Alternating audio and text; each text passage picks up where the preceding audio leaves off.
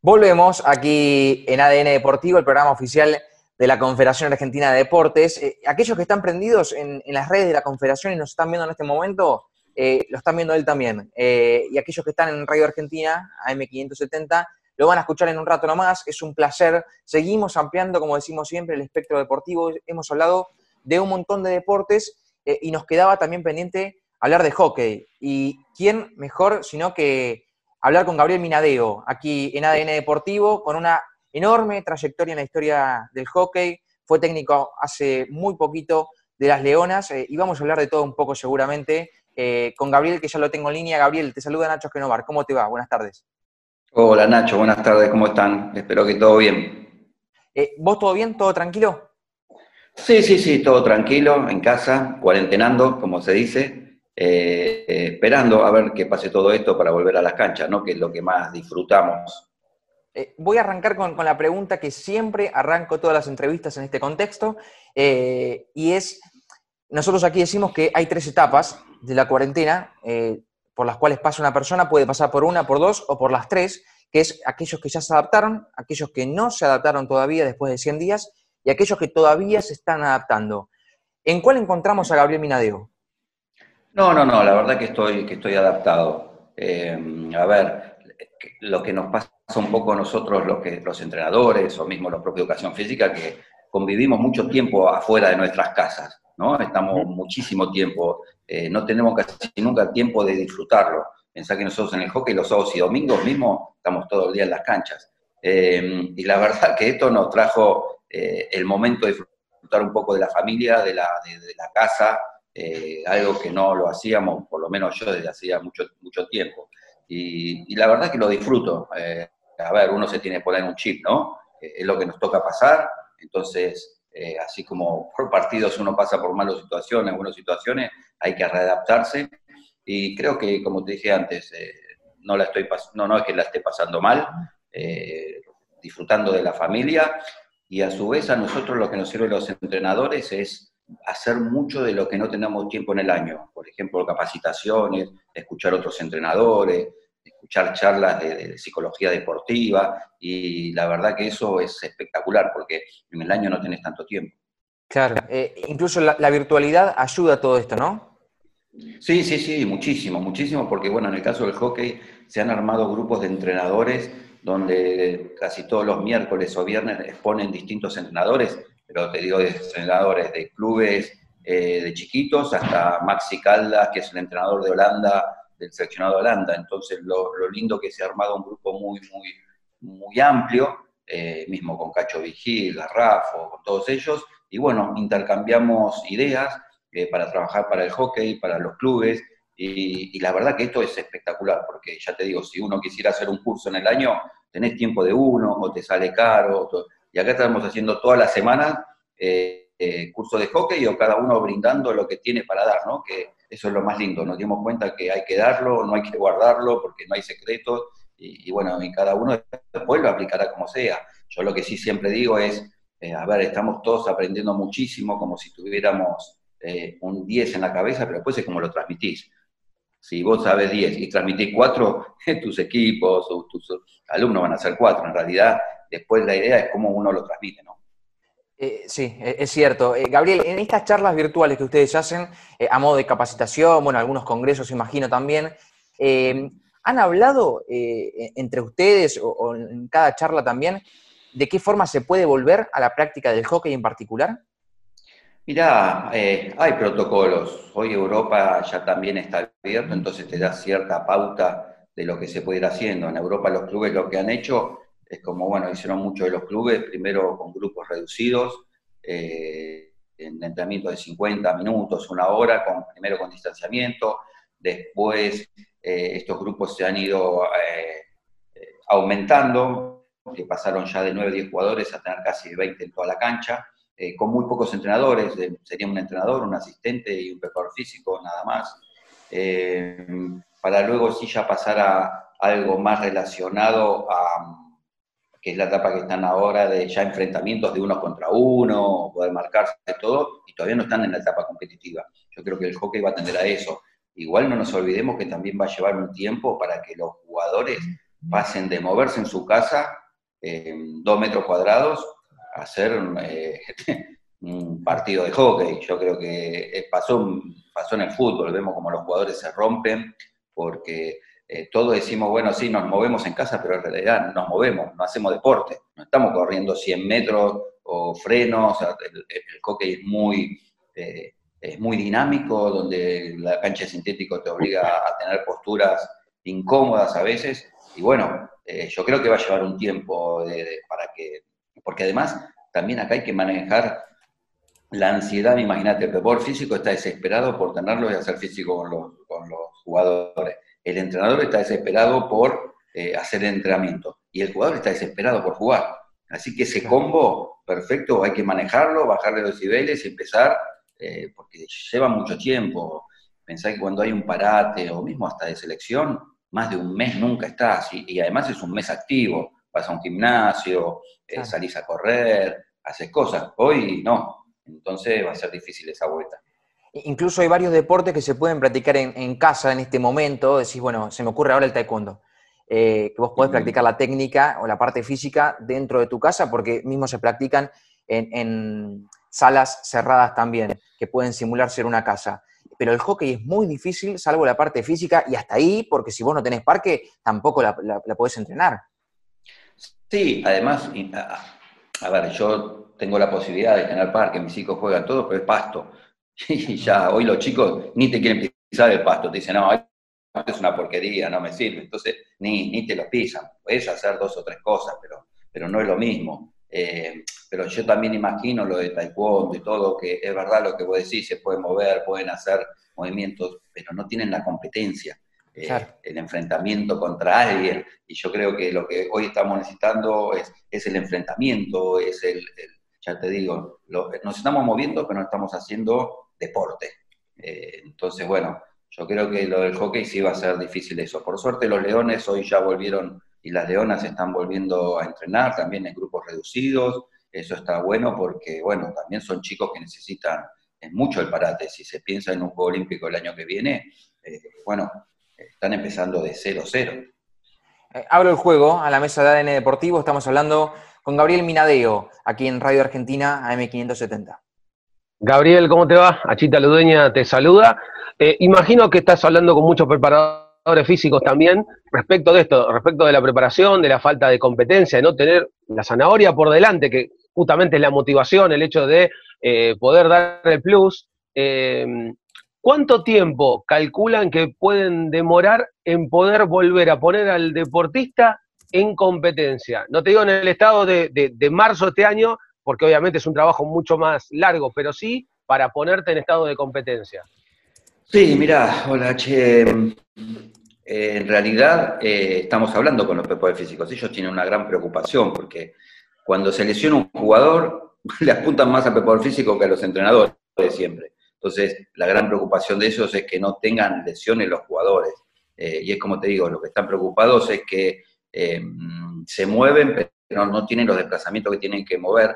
Y lo que sí estamos notando es que hoy en día está bajando hasta, eh, está bajando un poco hasta las ganas de ellos, ¿no? Es un poco como todo. ¿Por qué esto? Porque tampoco no nos están diciendo, bueno, en septiembre se abre o en septiembre ya volvemos a las canchas y podemos entrenar ven que hay incertidumbre, que no sabe qué se va a pasar. Están, nadando, están nadando en el medio del océano, pero no saben si la costa está para aquel lado o está para el otro, y esa incertidumbre te mata.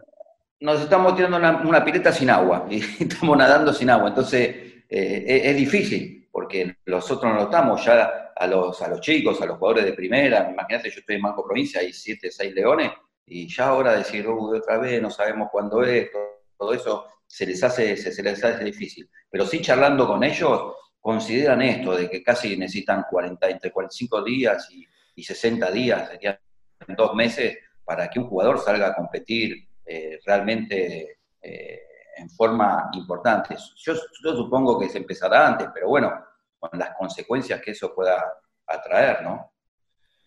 Eh, Gabriel, Santiago Caruso te saluda, ¿cómo te va? ¿Cómo va Santiago? Todo bien. Y, respecto de los Juegos Olímpicos, que en teoría hasta el momento se van a desarrollar el año que viene, em, ¿Los ves en desventaja los equipos argentinos respecto de los que ya por ahí eh, están entrenando con normalidad? Mira, en realidad todavía hay tiempo. Eh, yo creo que si en, los próximos, no sé, aunque sea eh, meses, esto tiene una apertura total y ya pueden entrenar correctamente, no van a estar en desventaja. Sí considero que este año, a ver, siempre acá en el mes de enero pueden llegar a tener un parate los jugadores, un descanso, porque vienen de todo el año con los clubes o de todo el año con giras y torneos. Este año no van a tener descanso, supongo yo. Eh, ya entrenarán de enero a julio. Yo creo que con, esa, con una buena preparación y sin ningún tipo de parate, eh, podrían, podrían llegar a estar bien con, los demás equipos. Hay que ver eh, si, si está la posibilidad, y ojalá sea, que sumen partidos internacionales, porque, bueno, ahí también teniendo competencia creo que es muy importante. Pero yo creo que para eso todos los, todos los países van a tener que estar en fase 5, como dicen. Si hay equipos que están en otra fase o no puedes llegar a competir, ahí es donde se... Capaz que puedes entrenar, pero no puedes viajar para competir con otros equipos, ahí se va a hacer más, más complicado. Pero eh, teniendo desde más o menos desde ahora, que ya están entrenando hasta julio, van a llegar perfectamente con, con los demás. Gabriel, ¿qué, ¿Qué opinión tenés o qué mirada tenés de la actualidad de, los seleccionados argentinos? Mira, yo creo que están muy bien. Eh, a ver, el seleccionado de los chicos eh, tiene esta parada difícil de defender una medalla olímpica. Eh, el hockey masculino, no nos olvidemos que es muy competitivo. A nivel internacional, el hockey masculino es el que manda. se juega mucho más masculino que femenino. Lo que pasa es que confundimos mucho porque acá en Argentina se juegan más mujeres que varones, pero en, Europa lo que manda es el hockey masculino, los sponsors, los estadios.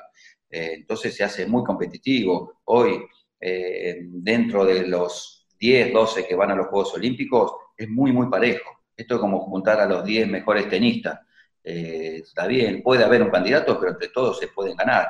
Hoy tenés, yo en la época que jugábamos nosotros, casi siempre tenía cuatro candidatos, que eran Australia, Holanda, Alemania e Inglaterra. Después los demás competíamos. Hoy se ha metido Bélgica, se ha metido Argentina, se ha metido Nueva Zelanda. Entonces, eh, los varones van a tener una parada difícil. Tienen muy buen equipo. Eh, espero que estén a la altura de las circunstancias. Ellos también están muy, muy ilusionados. Eh, y con respecto a las mujeres, Argentina siempre es potencia. Es verdad que Holanda puede llegar a estar un pasito más adelante como pasa en los últimos años, pero bueno, las chicas vienen con el hambre, lamentablemente en Río no nos ha ido bien y, lo que tiene de bueno es que en Río hubo una, renovación, fueron chicas muy nuevas, pero estas chicas son las que van a repetir ahora la mayoría eh, en Tokio, entonces ya tener un juego olímpico encima, saber lo que se vive, saber la frustración que puede tener si no ganar, yo creo que esto se va a trasladar, más el aporte que le puede dar el Chapa de esa impronta que siempre da, de, de, la pasión y todo, creo que pueden llegar a hacer un buen papel. En mujeres, como te dije antes, a diferencia de varones, ahí sí tenés Holanda, Argentina, eh, Alemania, Inglaterra y después los demás están un poco más abajo. Tenés que tener muy malos partidos para no, para no estar en semifinales capaz, pero los veo bien a los seleccionados. Ojalá hagan podio, uno no les pide la medalla de oro, porque eh, también a veces le pedimos esas cosas a nuestros equipos y es la mochila que tienen los entrenadores, los jugadores, yo lo he sentido y realmente se hace muy difícil. Eh, Gabriel, cada vez que... ¿Somos crueles a veces con los deportistas? Eh, a ver, mirá, no es que somos crueles, somos exigentes. Lo que tienen a veces es cuando un equipo gana una medalla o sale primero una vez, después es como que siempre tiene que salir primero. Eh, si todavía no salió primero, pasó una vez con el rugby cuando salió tercero y tocamos el cielo con las manos. Pero ahora si el rugby sale cuarto quinto parece una frustración. Y, no, a ver, muchas veces vos, vos pensás que salís segundo eh, y te gana un equipo solo, después tenés todo el pelotón para atrás. Y parece que a veces fuera, fuera un fracaso salir segundo. Eh, y te ganó uno, y capaz que te ganó por alguna circunstancia o porque, bueno, fue mejor que vos. Entonces, muchas veces sí somos crueles en eso, en, exigirle más de lo que capaz que el equipo en ese momento podía dar. Mira, yo te cuento un poco lo de Río. Nosotros veníamos de ganar el Champion Trophy en, Inglaterra, hacía un mes, eh, y cuando ganamos el Champion Trophy, en Río tampoco había muchos candidatos para ganar medalla de oro, en ese momento los chicos del básquet eh, sabían que Estados Unidos tenía muy buen equipo, no tenía posibilidades, lo de Paula Pareto todavía también era medio Entonces a las chicas le colgaron la medalla de oro antes de ir.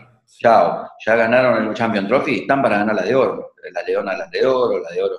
Vamos a ver cómo la leona, ¿eh?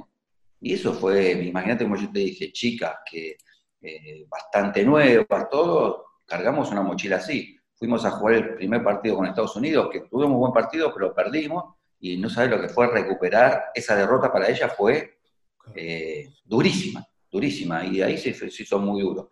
Y entonces ya hay la prensa que empieza a hablar, que esto, que lo otro, y bueno, eh, yo creo que hay que darle más libertad y uno hace lo que mejor puede, no, no, nadie va a no ganar a un Juego Olímpico. Yo lo que sí te puedo asegurar que el jugador argentino tiene esa pasión, lo conozco a los chicos, lo conozco a las chicas, a los chicos de los otros deportes, la pasión que hacen y lo que el, el esfuerzo que hacen por la camiseta argentina es increíble. Gabriel, y, y en cuanto a lo organizativo dirigencial, ¿cómo lo ves? Eh, mira, en realidad bien, van acompañando, justo ahora, bueno, después va a haber elecciones en la Confederación. Eh, ¿Cuándo son? La verdad que son en el mes de eh, marzo y en abril ah. asumen, que decir ah, que el juego, Olímpico que viene ya va a estar la nueva Confederación. Yo supongo que respetarán a los entrenadores que están porque vienen haciendo todo un trabajo. así que yo creo que sí, sí, acompañan.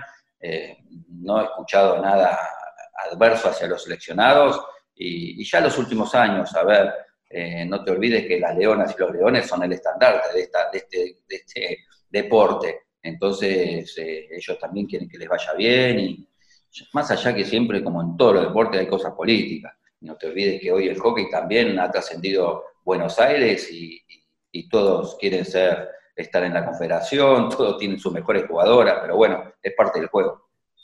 Em, ¿Y crees que por ahí, en, bueno, vos mencionabas que eh, tanto los leones como las leonas em, no van a querer dejar eh, o no van a querer que, se interrumpa un proceso? Eh, no sé si venía más o menos por, por ese lado tu, tu, declaración. ¿Crees que el hockey justamente es un deporte en el que los protagonistas se involucran más?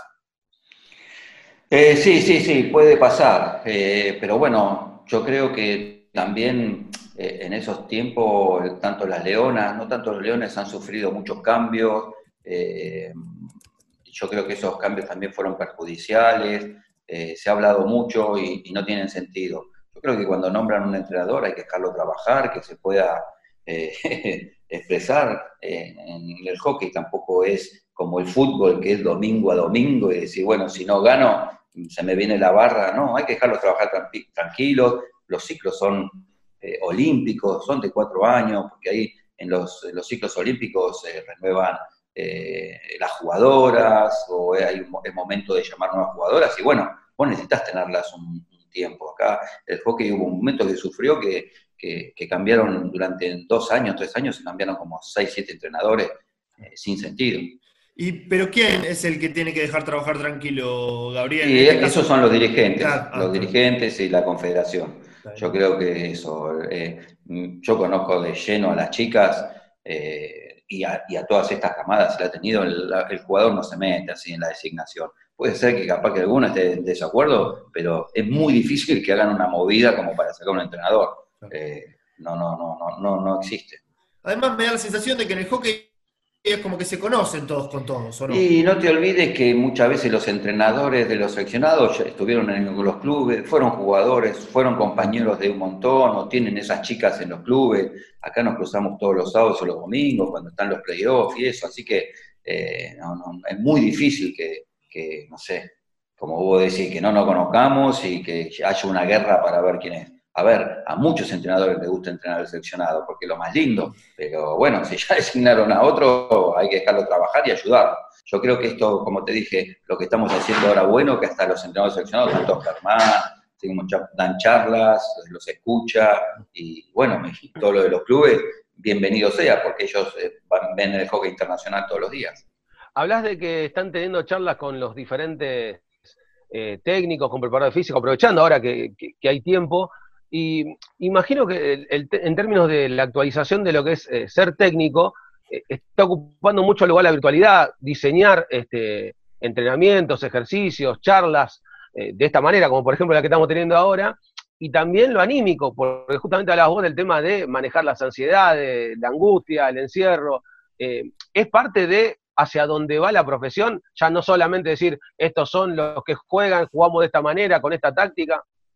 Eh, mirá, yo creo que sí. Si yo te hablo de la época de que estábamos con Cacho, pensá que éramos tres entrenadores. Estábamos Cacho, Luis Barronuevo y yo. Eh, en, ese, en ese momento se acopló a Nelly Shequiefre, que fue la psicóloga, y hoy los staff eh, son mucho más numerosos. El entrenador tiene, puede tener dos asistentes, el preparador físico puede tener un asistente, tenés un entrenador de arqueros, tenés uno que entrena capaz que los corner cortos y hasta tenés la parte más allá de la médica, la parte mental. Eh, y esto está buenísimo porque, bueno, eh, tenés de todos un poco y de todo lo tenés, tenés lo mejor. Yo creo que también, como vos decís, esto nos abrió la apertura porque nosotros éramos mucho, eh, a ver, ser bichos de la cancha. Era como que el hockey igual tiene una parte de, de, computador importante, donde de análisis de partido, que se utiliza mucho. en los clubes hoy cada vez más, pero yo creo que todas estas cosas que aportó, eh, estos fueron espectaculares. Por ejemplo, hoy en los,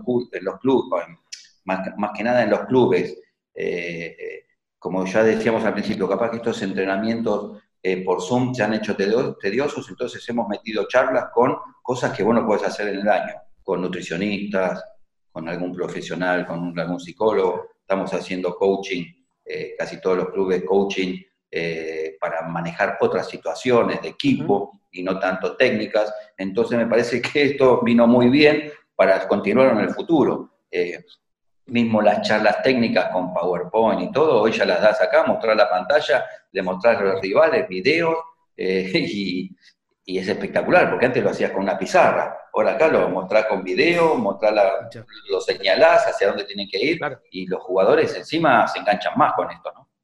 Claro. Eh, estamos hablando con, Gabriel Minadeo, aquí en ADN Deportivo, el programa oficial de la Confederación Argentina de Deportes. Eh, Gaby, te, quiero consultar porque aquí en el programa solemos eh, buscar relacionar el deporte con distintos tópicos que, uno por ahí está acostumbrado a escucharlos a lo largo de, la vida, lo, social, lo político, y uno de ellos es el género, ¿no? y me parece que el hockey, si se quiere, es el deporte por excelencia en Argentina con, paridad y equidad de género, porque uno escucha a las leonas y a los leones siempre escucha hockey femenino y hockey masculino. E, eso en otros ámbitos deportivos no pasa. Eh, ¿Vos creés lo mismo?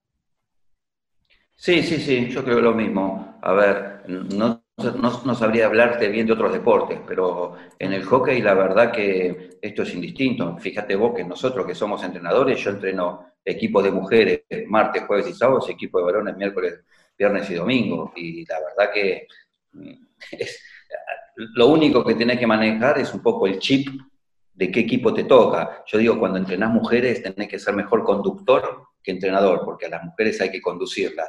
Eh, porque si no las conducís bien, capaz que se te puede armar lío en el grupo, la mujer no le llega el mensaje, todo. En cambio, con, el, con los varones, tenés que ser mejor entrenador que conductor, porque a veces los varones, el grupo se conduce solo, y si no sos buen entrenador, el varón te saca la ficha y dice, este no sabe nada. Entonces, va por el lado de la contención, en el caso de la... En el caso de las chicas, sí, eh, de manejar los grupos, de relaciones humanas, eh, te lleva mucho más tiempo a veces, porque tenés que quedar después de entrenamiento hablando con una, con la otra, eh, pueden ser más sensibles en un montón de cosas. Y como decís, y por suerte esto de género se están aceptando mucho más entrenadoras mujeres, hoy ya hay entrenadoras eh, que entrenan primera divisiones, que está buenísimo. Antes capaz que pertenecían solo a los varones y hoy ya hay chicas como Pachu Ferrari, ex Leona, Sale Gula, eh, que se están dedicando a ser entrenadoras y está buenísimo porque ojalá alguna vez lleguen a entrenar un seleccionado. Gabriel, te quiero preguntar por, por las figuras que tiene el seleccionado actual. Eh, bueno, ¿cómo las ves? Eh, a muchas las conoces de los Juegos Olímpicos anteriores. Eh, ¿En quién crees que por ahí tenemos que hacer principal atención? Mira, hoy los seleccionados, la verdad que, a ver, en varones tienen un, nivel superlativo. Estos chicos sí ya vienen casi de tres Juegos Olímpicos. Es verdad que me parece que este Juego Olímpico de Tokio en los varones va a haber un quiebre donde muchos jugadores eh, van a tener que hacer un costado porque viene otra camada nueva, ¿no? Eh, y en las chicas hay jugadoras que, creo que yo tienen todavía para continuar, tenés caso de, no sé, Majo Granato, Juli Cancuna, esas jugadoras que, despertaron hace poco y la verdad que tienen un hambre increíble, más allá sumados a Delfi Merino, eh, Rochi Sánchez Moquia, Piti Delía, eh, Charo Luchetti, la verdad que hoy las chicas, más, a un montón más, eh, tienen, eh, porque no te olvides que cuando yo empecé en Río, que fui con Majo Granato, que fue con todo este grupo de chicas, la mayoría tenían entre, mira, yo no te miento, pero entre 8 y 10 partidos internacionales. Es muy poquito para jugar un juego olímpico con eso. Venían de un seleccionado junior por algunas renuncias o cosas así. Yo ya agarré ese seleccionado y tuvimos muy poquito. Hoy esas chicas, Juli Cancuna, eh, vos ves en la foto, cumplieron 200 partidos internacionales, algunas 250, eh, Delfi Merino, Mazzarocci tienen 300, eso es muchísimo. Y bueno, eso es lo que te da también el roce internacional, eh, la capacidad de después manejar estas situaciones, como yo te digo, cuando llegas a un juego olímpico, eh, cómo manejar los tiempos, la ansiedad, un montón de cosas. Entonces, me parece que están en un buen, en un buen paso ahora. Sí, también como decíamos, pesa la camiseta de la selección argentina, ¿no? Sí, como te dije antes, cuando tenés resultados, eh, después cuando te la tenés que poner después de esos resultados, empieza a pesar. Ah, es, como todo. Es como si ahora, eh, no sé, Pau Pareto gane bronce y, uy, bueno, ganó bronce. Ella, y ¿sabes lo que es ganar bronce? Igual en un Juego Olímpico, es increíble. Eh, pero bueno, como ganó oro, consideramos que tiene que ser de nuevo oro. Y es muy difícil porque también durante esos cuatro años todos los equipos se prepararon. Vos cuando sos eh, eh, tercero mirás al segundo, cuando llegás al segundo mirás al primero, y bueno, y el primero no tiene entonces... eso es la al primero le quieren ganar todos. Y al primero le quieren ganar todos. Por eso yo te digo, en Argentina los varones ir a defender la medalla olímpica va a ser difícil, ¿no? Porque todo el mundo, antes, cuando fueron a Río, eh, entre los equipos top se miraban entre ellos y Argentina, bueno, sí, no se analizaba tanto. Hoy a la Argentina se analiza como equipo top, entonces ya también cambia. ¿Y puede tener una ventaja en ese sentido las chicas?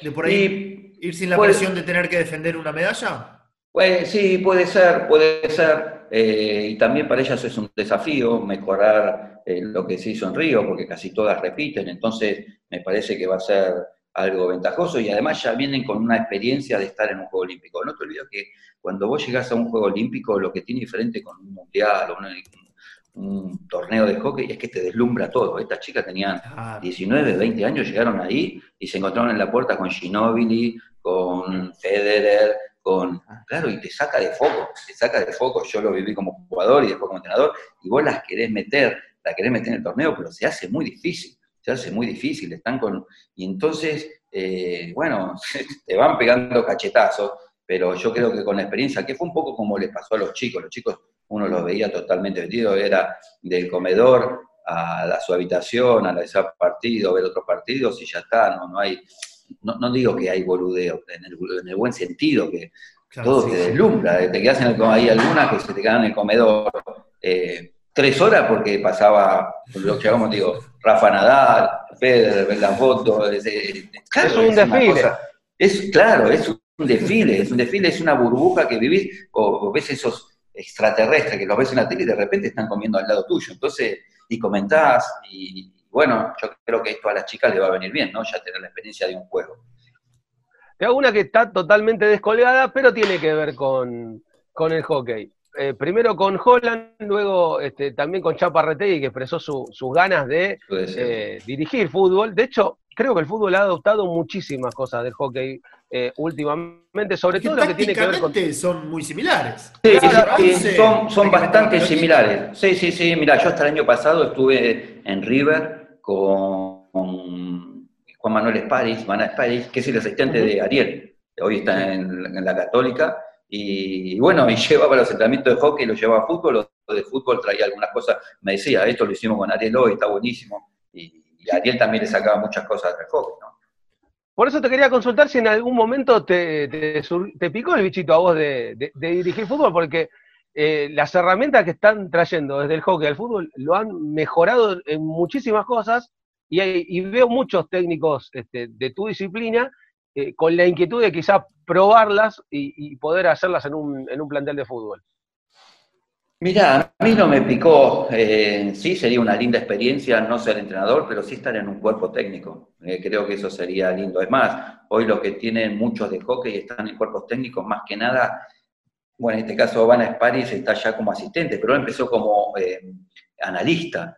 El hockey lo que tiene es esto mucho de análisis, de, lo que significa una supernumérica, una enfermedad, presiones, porque se maneja mucho eso en estas situaciones.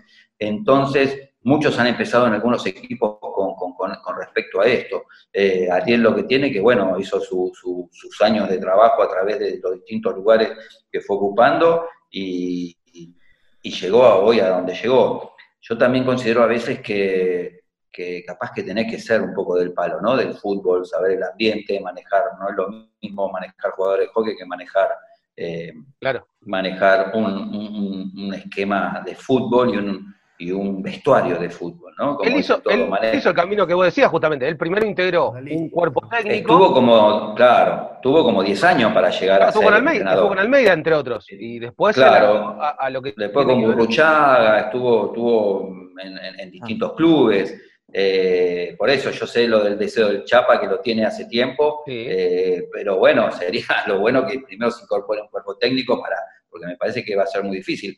Mismo se nota eh, la prensa no, o los mismos futbolistas no le perdonan lo mismo a Ariel eh, que a otro, ¿viste? Cuando él pierde y bueno, si cuando, gana no se acuerdan que viene del hockey, cuando pierde es lo primero que se acuerda. Sí, sí, sí, tal cual, tal cual. Por eso creo que es muy ¿Alguna vez te llamó alguien? Porque yo tenía constancia de que alguno te tuvo en carpeta.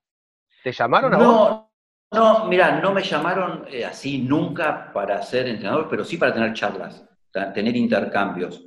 Eh, he tenido intercambios con entrenadores y mismo cuando vas a los Juegos Olímpicos he charlado mucho con Articochea, con Batista en su momento. Eh, la verdad, eso es muy interesante. En la época de Cacho, bueno, Cacho quedó con muy buena relación con, con Bielsa eh, y hablaba mucho. Bielsa encima, bueno, no sé, la hija jugaba al hockey y, entonces conocía a todas las chicas, era increíble lo de Bielsa con el hockey, las conocía todo, conocía todo, era impresionante. Pero sí he tenido intercambios, y, mismo no con entrenadores hoy de, lo que uno sea, sea, así una primera de fútbol, sino de otro tipo de ligas, eh, o que ahora estamos armando Zoom con dos o tres entrenadores de fútbol, eh, porque bueno, es interesante también que ellos nos escuchen y nosotros escucharlos a ellos, ¿no? Eh, Gaby, gracias por el contacto. Sabemos que, que, tenés que seguir con las reuniones. Éxitos para lo que viene, bueno, y esperemos que esto pase pronto. Bueno, desde ya muchísimas gracias por, llamarme, por la nota, eh, lo sigo continuamente y la verdad eh, veo todos los tipos de deportistas y, personas eh, que pasan y la verdad que es muy lindo el programa. Un abrazo enorme. Un abrazo y lo felicito. Gracias, Gabriel. Chao, chao.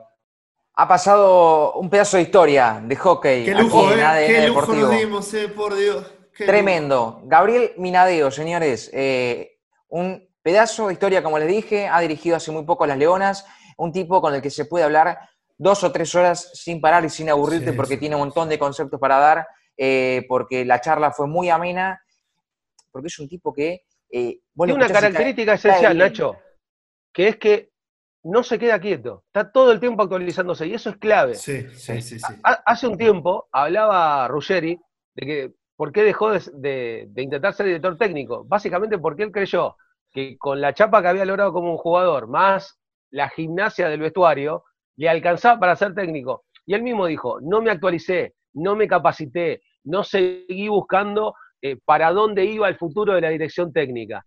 Bueno, justamente, eh, Gabriel es un ejemplo de cómo eh, podés seguir evolucionando. Ahora desde el lado de incorporar tecnología, una, un tipo de inteligencia que no se labura tanto, que es la emocional, eh, el, tema de las ansiedades, del coaching, de manejar los nervios.